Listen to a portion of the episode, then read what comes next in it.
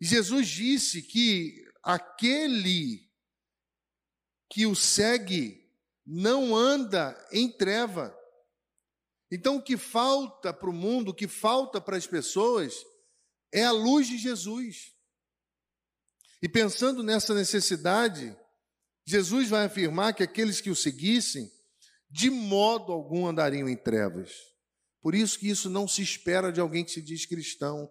Por isso que isso não é aceito é, na vida de alguém que diz seguir a palavra de Deus. O salmista falou no Salmo 119, versículo 37, ele pedia: Desvia, Senhor, os meus olhos das coisas inúteis e me faz viver nos caminhos que o Senhor traçou para mim. Salomão vai falar-nos dessa necessidade de abrir os olhos para olharmos para frente. Provérbios capítulo 4, versículo 25. Olhe sempre para frente. Mantenha o olhar fixo no que está diante de você. Hebreus, ainda no capítulo 12, no verso 1, vai dizer algumas coisas necessárias à vida de quem está enxergando. Primeiro, desembaraçar do pecado que assedia e correr, percorrer com perseverança a carreira que está proposta. Ora, Hebreus 12, 1 fala isso, Hebreus 12, 2 diz que essa corrida deve ser de olhos abertos, porque você só vai conseguir correr essa corrida se você olhar firmemente para Jesus, autor e consumador da fé. O que, que eu entendo disso tudo?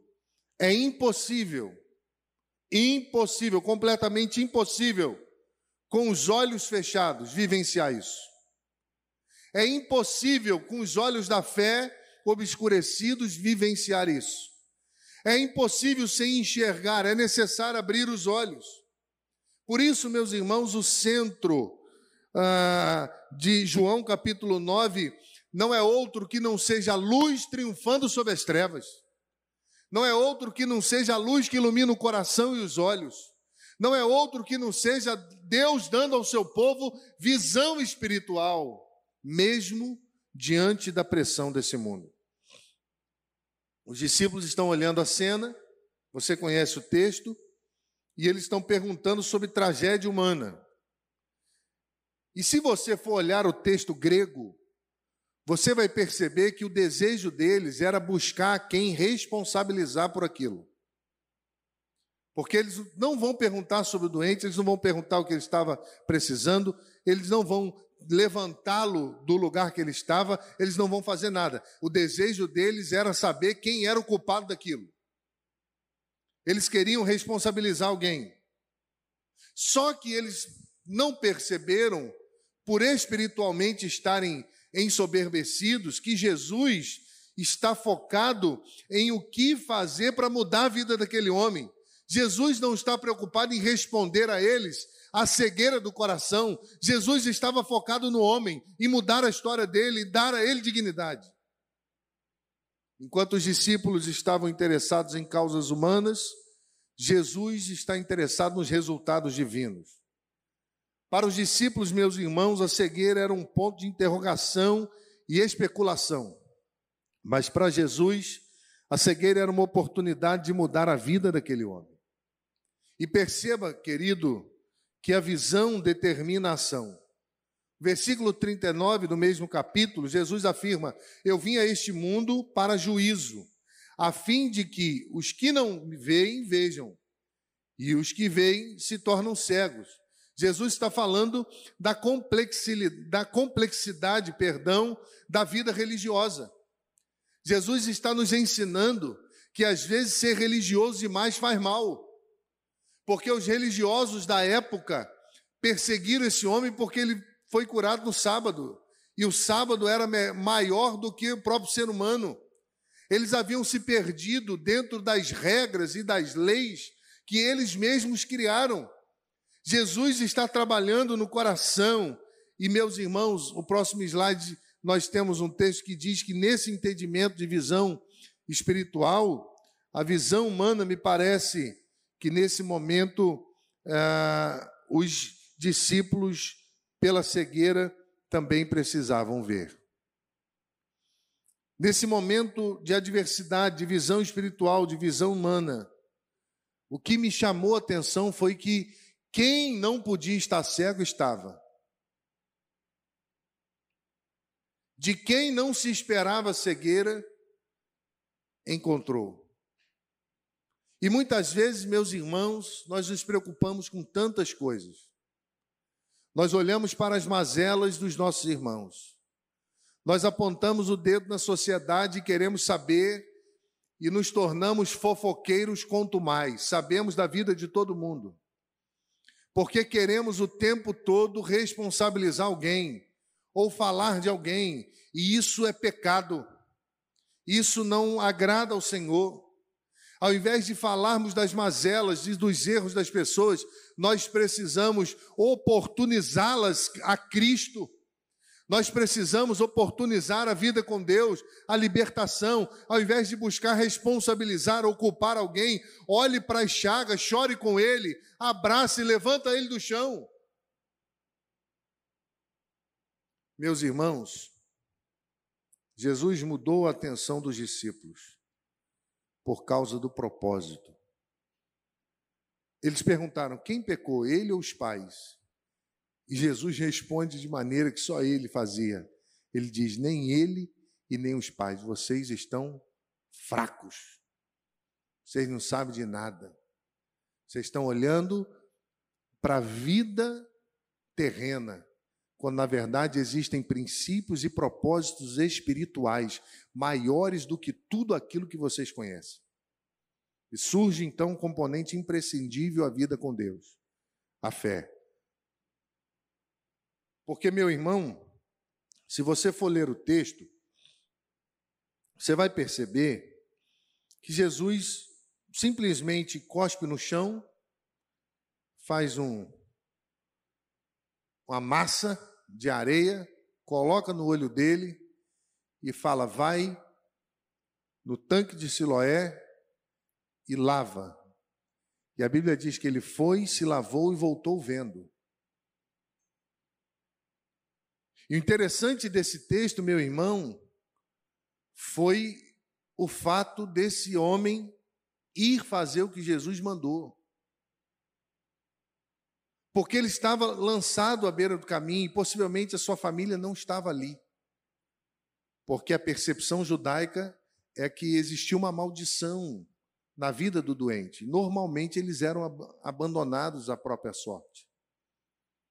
E Jesus cospe no chão à frente de todo mundo, faz uma lama, coloca no olho, manda ele se lavar, e você vai entender a beleza do que Jesus fez mais adiante. Hebreus capítulo 11, no verso 1, vai dizer que a fé é certeza daquilo que se espera e a prova das coisas que não se veem. Ora, as coisas nem sempre acontecem da maneira que nós queremos e onde nós queremos.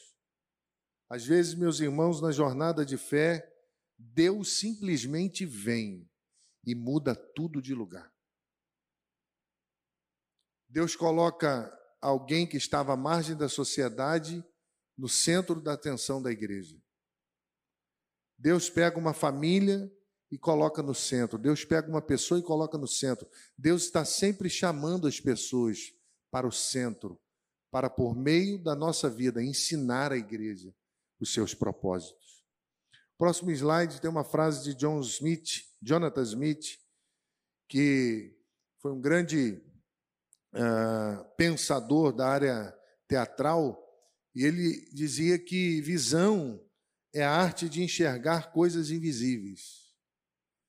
E às vezes nós achamos que temos visão só porque enxergamos.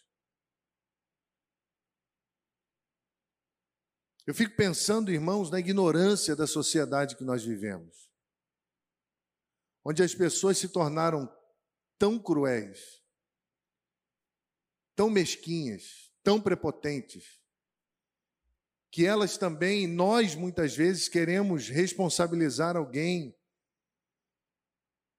e ao invés de pensarmos naquilo que realmente importa, para que nada mais importe ao redor, nós vamos sendo envolvidos nessa maneira de ser da sociedade, e vamos esquecendo de olhar com o coração e de enxergar com as emoções. Se você conhece o texto, versos 6 e 7, vão esclarecer ainda mais. Jesus mistura saliva na terra, coloca no olho dele e ordena que ele vá ao tanque de Siloé, e o mais interessante é que ele foi. Mas por que é necessário abrir os olhos? Em primeiro lugar, é necessário abrir os olhos para voltarmos a ter dignidade. Veja bem, irmãos, quando nós falamos sobre honra, palavra grega para honra é time, que também é usada para dignidade. Jesus é o único que cuida de nós dessa maneira. Nenhum presidente, nenhum prefeito, nenhum vereador, ninguém é capaz de nos dar o que Jesus dá. Nem seu pai e sua mãe, por mais amor que tem por você, são capazes de te dar o que só Jesus dá. Esse homem estava sentado à beira do caminho. Ele não via ninguém e ninguém o via. Só que Jesus o viu. E quando Jesus enxerga a gente, a nossa vida muda. Quando Jesus nos alcança com a sua graça, a nossa vida é transformada. A dignidade, meu irmão, está ligada ao valor que todos nós temos. Que toda pessoa precisa ser respeitada. E se você conhece a história, você sabe que em Roma, essa dignidade vinha da investidura de autoridade concedida a alguém pela maneira ética com que essa pessoa se comportava. Então, quanto mais responsabilidade, mais digna. E aí Roma trouxe essa herança e a filosofia entrou fazendo uma confusão, dizendo, meu irmão, a sociologia que o homem é aquilo que ele tem. O super-homem, o filme do super-homem, é uma criação sociológica, que nada mais é do que uma leitura da maldade no coração de todos nós. Nada mais é do que uma leitura da ignorância, muitas vezes, da humanidade, que acha que o homem é o que ele tem. Eu fico pensando, meu irmão, nessa maneira de viver e nesse texto, porque ninguém via esse cego de nascença, mas Jesus viu. Você também, em algum momento da sua vida, ficou sem os olhares da sociedade, ficou sem ser enxergado pelas pessoas. Talvez hoje você esteja assim, mas eu quero te dizer que Jesus te viu. Os discípulos estavam olhando para Jesus, mas Jesus estava olhando para o cego. Logo, em Cristo, ninguém fica jogado à sua própria sorte. E é interessante que o tanque de Siloé é um tipo de Cristo.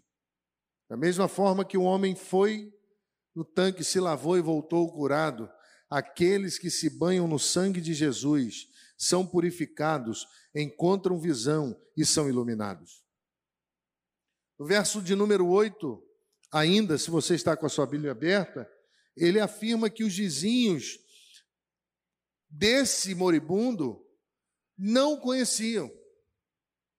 Porque diz o texto: então os vizinhos que o, os que dantes os conheciam de vista, como mendigo, perguntavam: Não é este o que estava sentado pelo caminho? Eles não falavam com ele. Ele não tinha ninguém que chegava perto dele.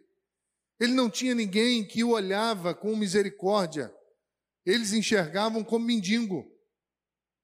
Eles se acostumaram com alguém que simplesmente não existia. E alguém já disse, irmãos, que a sociedade barateou a humanidade há muito tempo. Queridos, nós vemos um esforço terrível para nos tornarmos menos do que somos. Até pouco tempo se falava-se no novo normal, que foi mais uma utopia do homem, tentando enganar a si mesmo. Porque o mundo permanecerá normal se Cristo não assumir o controle do coração do homem. Eu fico olhando para esse texto e eu percebo que é necessário abrir os olhos, porque a dignidade ela se dá quando os olhos são abertos. Os vizinhos só começaram a olhar para ele, falar dele, porque ele começou a ver. Porque Jesus fez alguma coisa assustadora aos olhos dos homens. E eles começaram então a, a falar sobre a vida daquele homem, e nem coragem para ir falar com ele tiveram. Você vive numa sociedade assim que fala de você, sabe quem você é, mas não quer se relacionar com você. Nós vivemos numa sociedade, meu irmão, tão mesquinha que se importa com tantas coisas. Mas eu quero dizer a você que nada mais importa quando nós nos encontramos com Jesus, quando os nossos olhos se abrem e quando Jesus nos vê. Em nenhum momento o texto mostra esse cego moribundo reclamando porque era abandonado pela sociedade, pelos vizinhos. Não mostra. O texto o tempo todo mostra ele sendo é, repelido pelas autoridades religiosas, querendo saber por que, que ele estava enxergando. Os discípulos estavam cegos, a sociedade estava cega, mas Jesus estava vendo. E Ele continua vendo, Ele continua nos alcançando nas mazelas da nossa vida, Ele continua abrindo os nossos olhos e abrindo os olhos daqueles que querem ver. Em segundo lugar, é necessário abrir os olhos para que aprendamos a diferença entre os que se dizem ser e os que são de verdade. Quem é não precisa dizer que é. Se alguém chegar perto de você com muita história, contando muita coisa, duas coisas podem estar acontecendo: ou é mentiroso ou é maluco. Cuidado. Porque quem é, não precisa dizer que é. E o verso de número 16 diz assim: Por isso alguns dos fariseus diziam: Esse homem não é de Deus, porque não guarda o sábado. Diziam outros: Como pode um homem pecador fazer tamanhos sinais? E houve dissensão entre eles. Agora aquele cego está diante de um homem chamado Jesus, que ele nem sabia quem era, e diante dos religiosos da época, dizendo que Jesus não era o que ele foi para a vida daquele cego. Imagina a confusão do coração dele. Ele era cego e via. E agora os religiosos, os detentores da autoridade religiosa, diziam que aquele que curara o cego não podia curar, porque era sábado. Ou seja, ele permanecia escondido aos olhos da religião. Ninguém celebrou com ele a cura. Ninguém celebrou com ele. E muitas vezes a nossa vida é assim. São as vitórias que Deus nos dá que valem para cada um de nós as vitórias dos filhos, as vitórias no casamento, as vitórias na igreja, as vitórias no trabalho, são as pequenas vitórias. Não espere que o mundo, que a religião celebre com você, porque não irão fazer. Eles não estavam nem aí para ele. E para esses, a lei é muito maior do que a misericórdia. Se você for olhar o texto, eu não quero ler os textos, mas você vai ver que os vizinhos primeiro perguntaram o que, que tinha acontecido, se era aquele cego ou não. Depois, se você continuar lendo, os líderes religiosos perguntam para ele o que, que, tinha acontecido, e ele fala: um homem cuspiu no chão, fez lodo, botou no meu olho, mandou ir me lavar no tanque, eu fui, me lavei e voltei vendo. Só que os religiosos não acreditam e vão impeli-lo perguntar a ele mais de uma vez. E no verso 18, depois de tudo que eles disseram, sabe o que, que eles falaram? Não pode ser. Esse homem nunca foi cego. Ele enganou a gente esse tempo todo. E aí mandaram chamar os pais dele. E foram investigar os pais deles, perguntando se realmente o menino era cego de nascença. E os pais, com medo, disseram: não, ele já é maior, ele já pode responder por ele, mas ele era cego de nascença. E aí no verso 24 e 25 ele perde a paciência. E eu achei isso o máximo. Porque às vezes a gente tem que perder a paciência, porque tem gente que só toma jeito quando toma a dura. Ele não aguentou mais.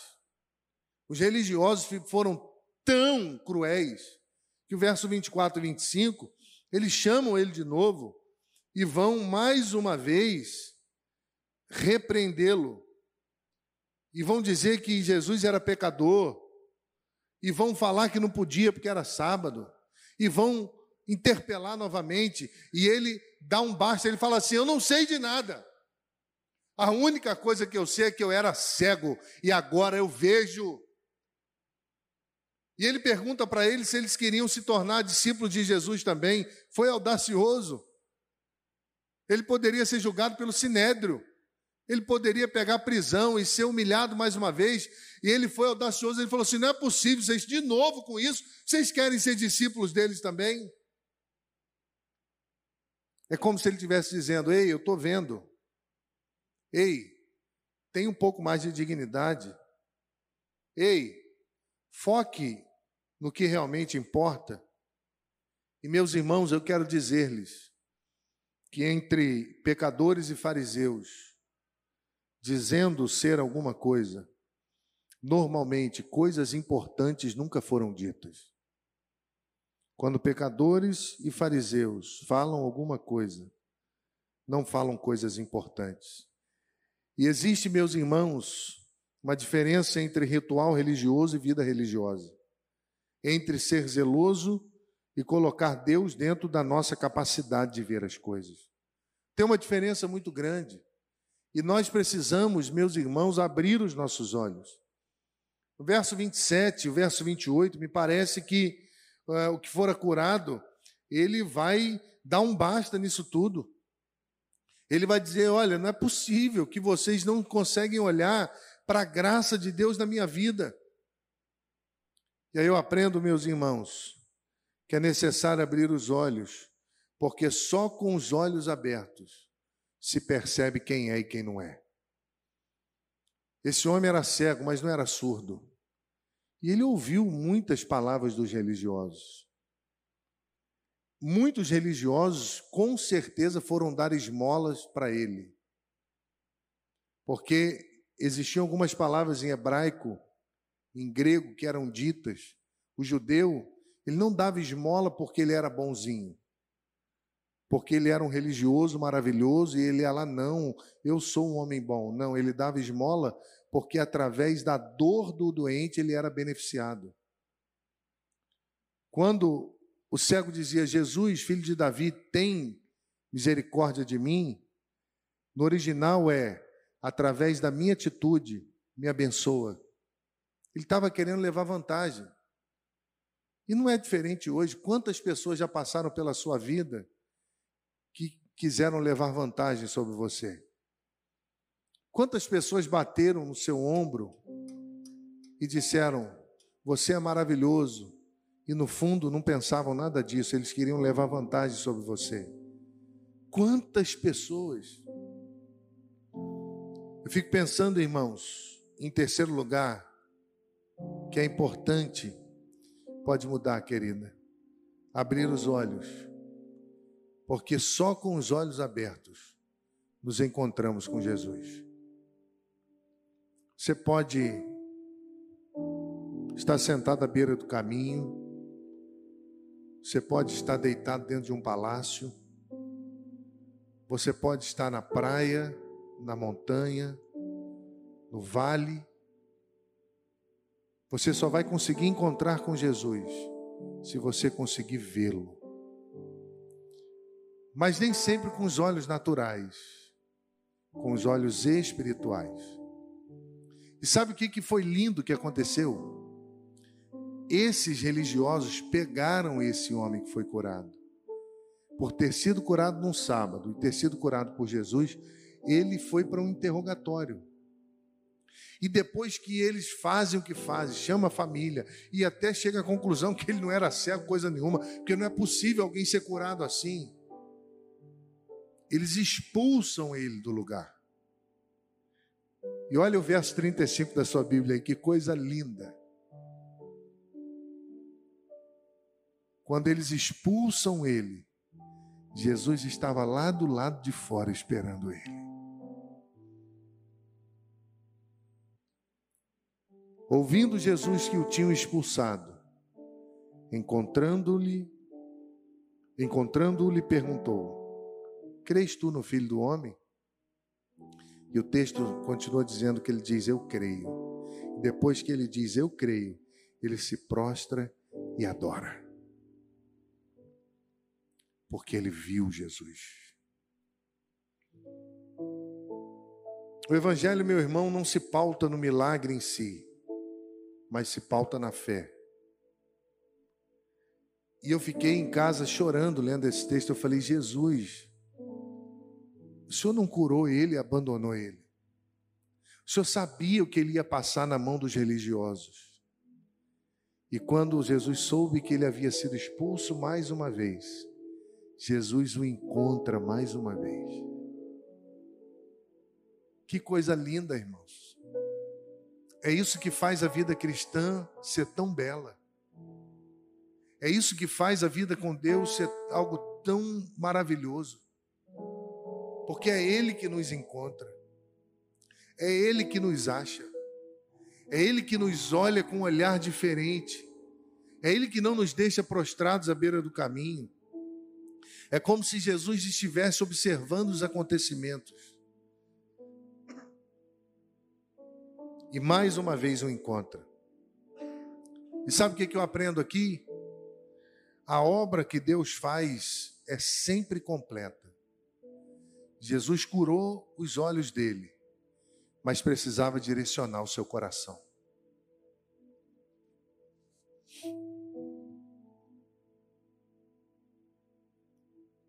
Ele tinha vivenciado o milagre, mas agora ele precisava de relacionamento com Deus. Sabe por quê? Porque até aqui Jesus para ele era um homem que fazia milagres. Agora Jesus não é mais um homem que cuspiu no chão, fez uma massa e botou no olho dele. Agora Jesus era o Senhor da vida dele. Ele sabia que ele era poderoso para fazer milagres. Por isso que no verso 38 ele afirma dizendo: "Eu creio, Senhor". Depois de dizer "Eu creio", ele adora. E aqui, irmãos, na vida com Deus não tem mais indagações. Aqui na vida desse homem que era cego, não tem mais dúvidas. Aqui na vida desse homem não tem mais suposições. A família não é chamada para se perguntar nada. Um concílio não é formado para analisar nada. Simplesmente Jesus e ele simplesmente o Senhor e o servo que o adora. E sabe o que eu percebo na minha vida, na minha vida toda? Religiosos expulsam e Jesus encontra. Quem você era quando Jesus te encontrou? Onde você estava quando Jesus te encontrou? Davi disse no Salmo 40: Eu estava num lamaçal terrível, num tremedal de lama, mas ele firmou os meus pés sobre a rocha. Em outro salmo ele vai dizer: Uns confiam em carros, outros em cavalos, mas nós faremos menção do nome do Senhor dos Exércitos. Uns tropeçam e caem, mas se nós estamos de pé, é porque ele nos colocou assim. Esse cego éramos todos nós, mesmo enxergando. Talvez você chegou aqui e você precisa que a sua vida mude radicalmente. Ela só vai mudar se você tiver um encontro com Jesus. Sabe por quê? Porque quando os olhos se abrem, nós descobrimos coisas maravilhosas. Nós descobrimos quão grande é o amor de Deus por nós nós descobrimos que Ele nos vê assentados no caminho, Ele nos vê nos julgamentos da vida, Ele nos vê nos palácios e nos lugares mais, mais difíceis que nós podemos estar.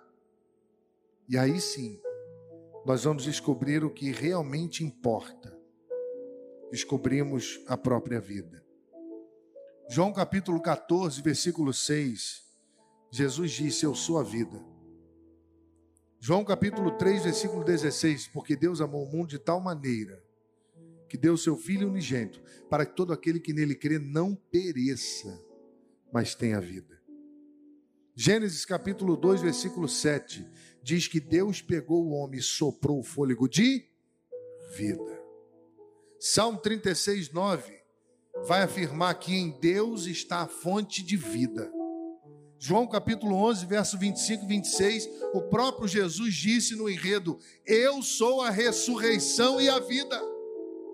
Que maravilha, irmãos! Que coisa preciosa! Que grandeza de Deus a todos nós, porque nada mais importa quando isso é descoberto quando isso é vivido, quando isso é experimentado, quando isso é sentido, não importa as expulsões do, dos palácios, não importa as expulsões dos lugares religiosos, Jesus nos encontra deitados no caminho, Jesus nos encontra abandonados pela família, Jesus vai ao nosso encontro porque Ele nos ama muito. Eu não sei se a sua história começa à beira do caminho, não sei se a sua história começa nos palácios. Não sei se você começa sendo expulso por quem deveria amá-lo. Mas eu sei que ela pode começar hoje aqui. Porque Jesus também te viu. E ele tem um plano para a sua vida. O que eu sei, meu irmão, é que não importa onde você esteja, Jesus te viu e Ele não vai te deixar por nada. Ele não vai te abandonar quando os conflitos baterem a sua porta, quando as pessoas não entenderem a obra dele na sua vida. Ele vai estar ali esperando você sair para te encontrar. E aí eu quero encerrar com o Salmo 121, versículo 1 e 2. Quando o salmista diz: Eleva os meus olhos para os montes de onde me virá o socorro? O meu socorro vem do Senhor, que fez os céus e a terra. Para que você possa elevar os seus olhos aos montes, você precisa ver. E talvez você precise orar, dizendo: Senhor, abre os meus olhos espirituais, para que eu não fique perdido no meio dos conflitos dessa vida, mas para que eu consiga, enfim, enxergar aquilo que o Senhor enxerga. Quero orar por você. Você pode fechar os seus olhos?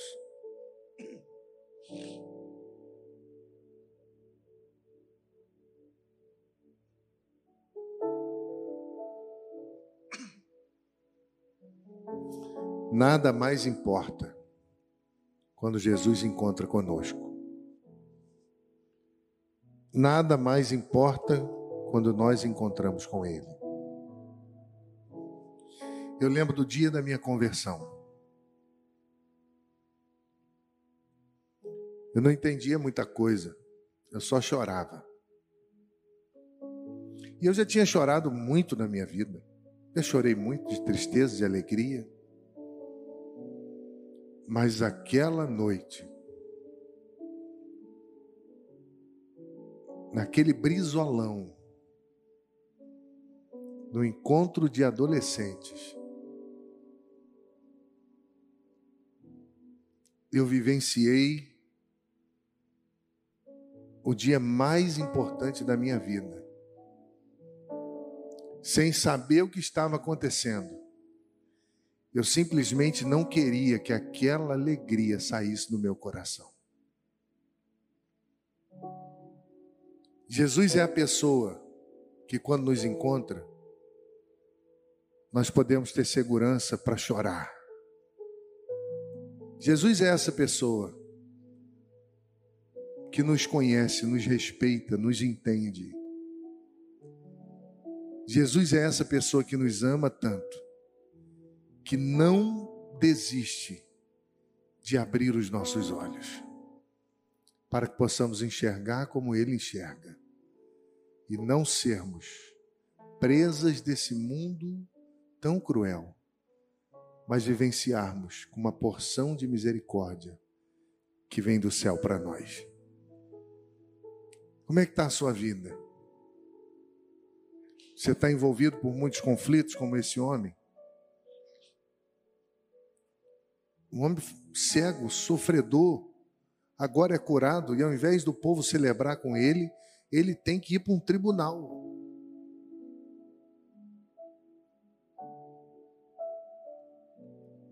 Quantas vitórias você teve e você esperou alguém para celebrar com você e não apareceu ninguém?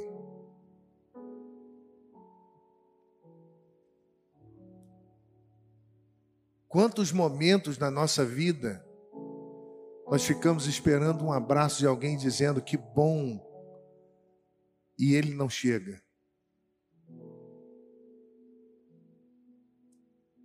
Mas são nesses momentos quando estamos sozinhos, que nós descobrimos o que verdadeiramente importa. Porque nada mais importa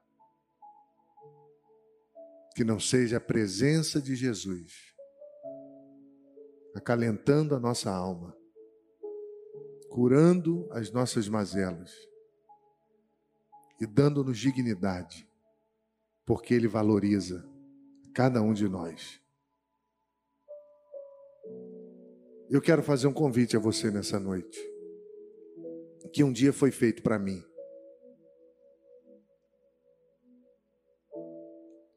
Você percebe que o único que pode abrir os seus olhos espirituais é o Senhor? Você pode até vir à igreja e, como os discípulos, está perdido buscando o tempo todo a quem responsabilizar. Porque sem perceber, você também se tornou um homem cruel.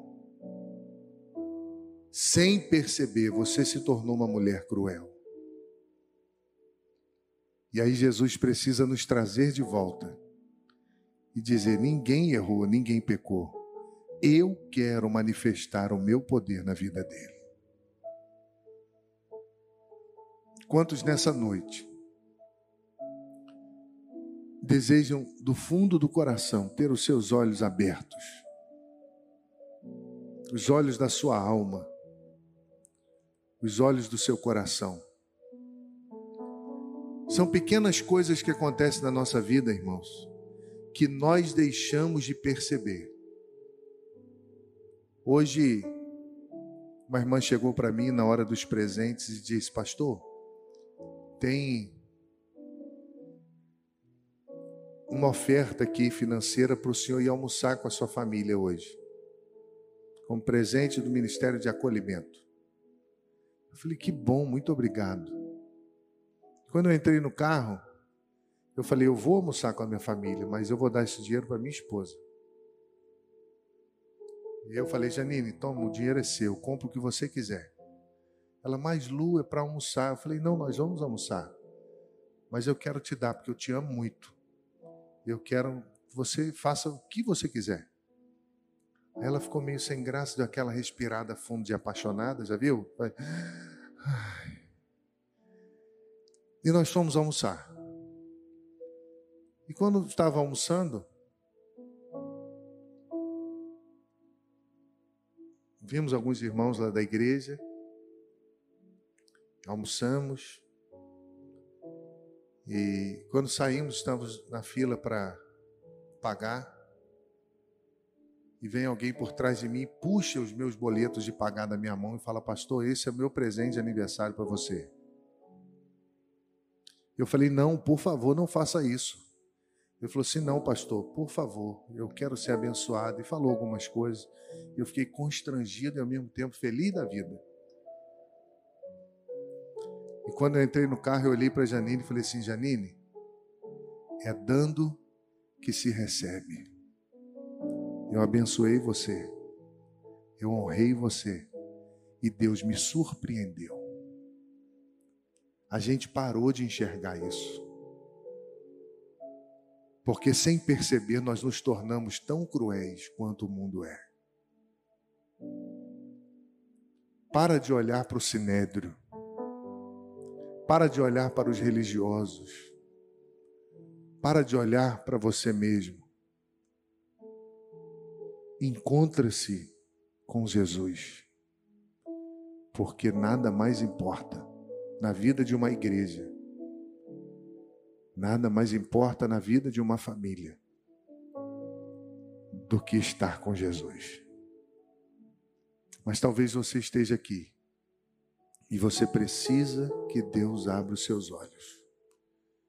Para algumas coisas, talvez você não esteja vivenciando nada, mas você quer voltar a enxergar as pequenas coisas que Deus faz.